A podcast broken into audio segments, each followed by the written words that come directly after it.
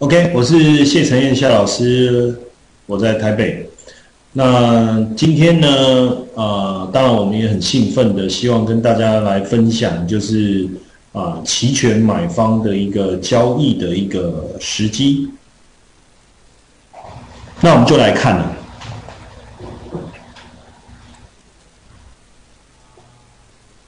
好，我喝个水哈。我们就来看，我可以 buy call，我也可以 buy put。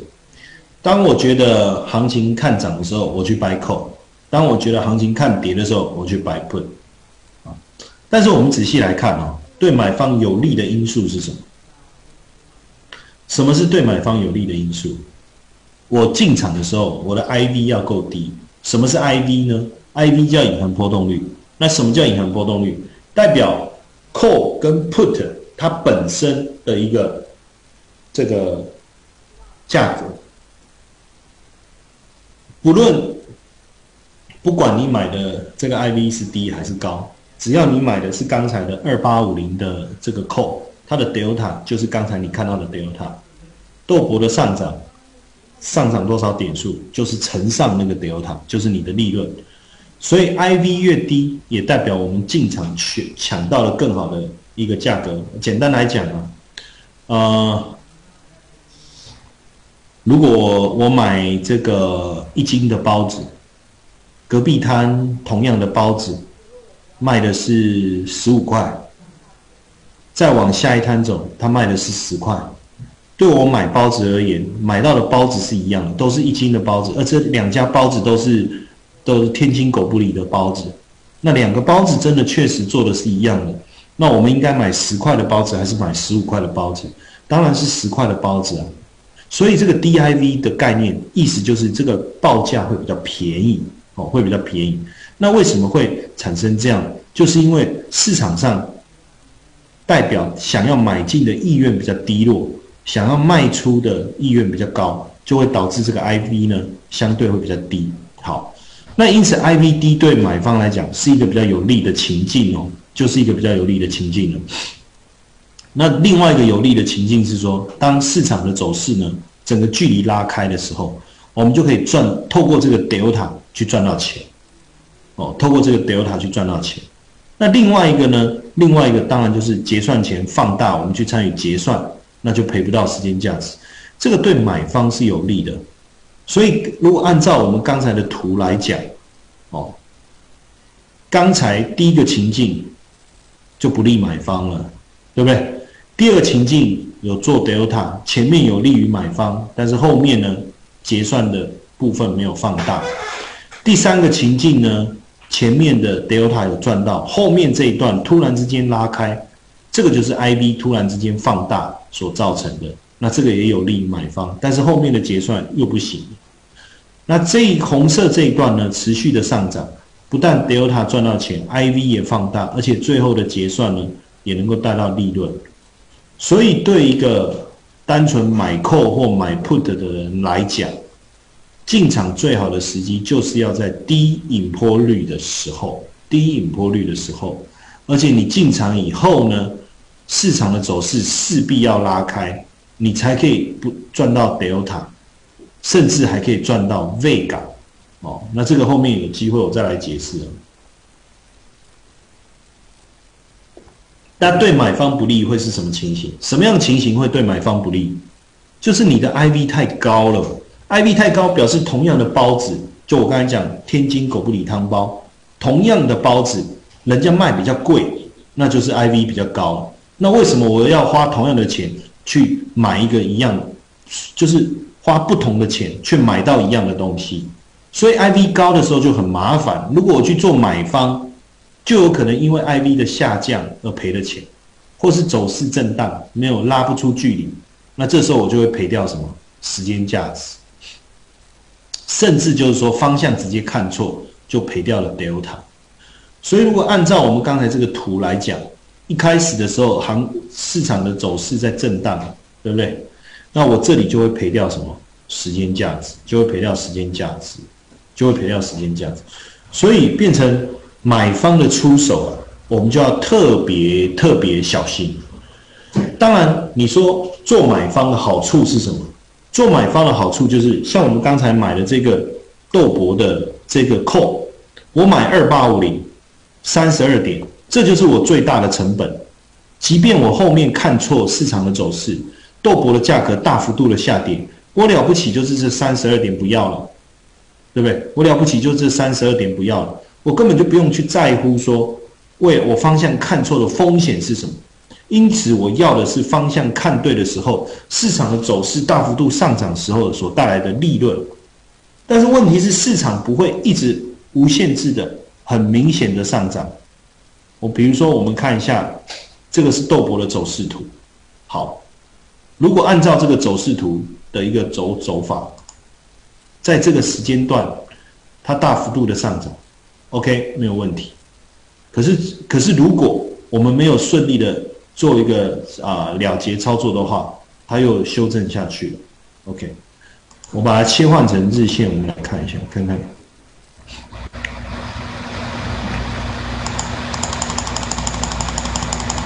好所以在呃这个豆博的交易里面，我们就会希望各位能够去掌握的，就是所谓的出手的时机哦，出手的时机。OK，那我们要来谈一谈什么是出手的时机哦，我们来谈一谈什么叫出手的时机。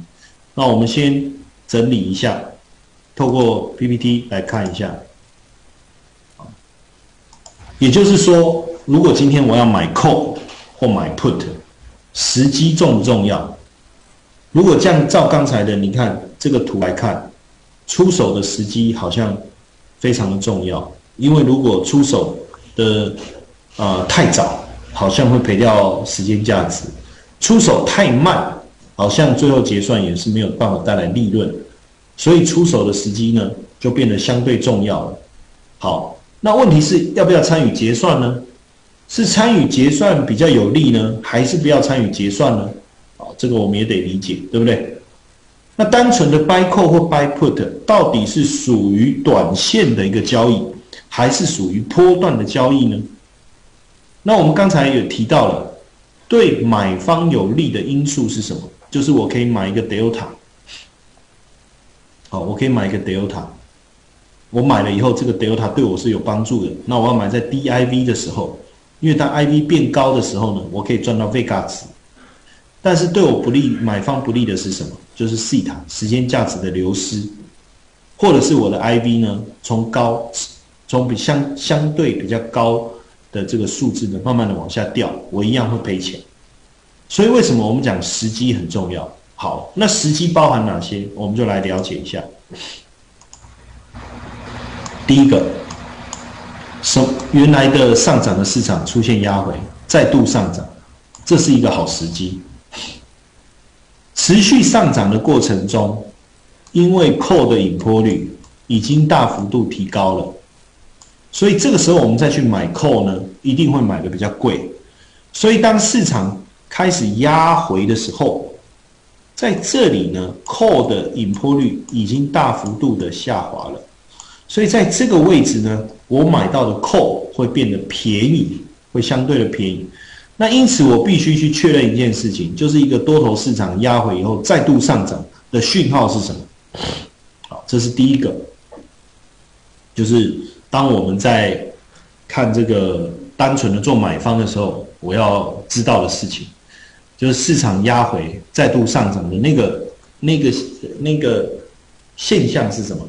哦，或是它的简单讲，我们叫 K 线是长什么样子？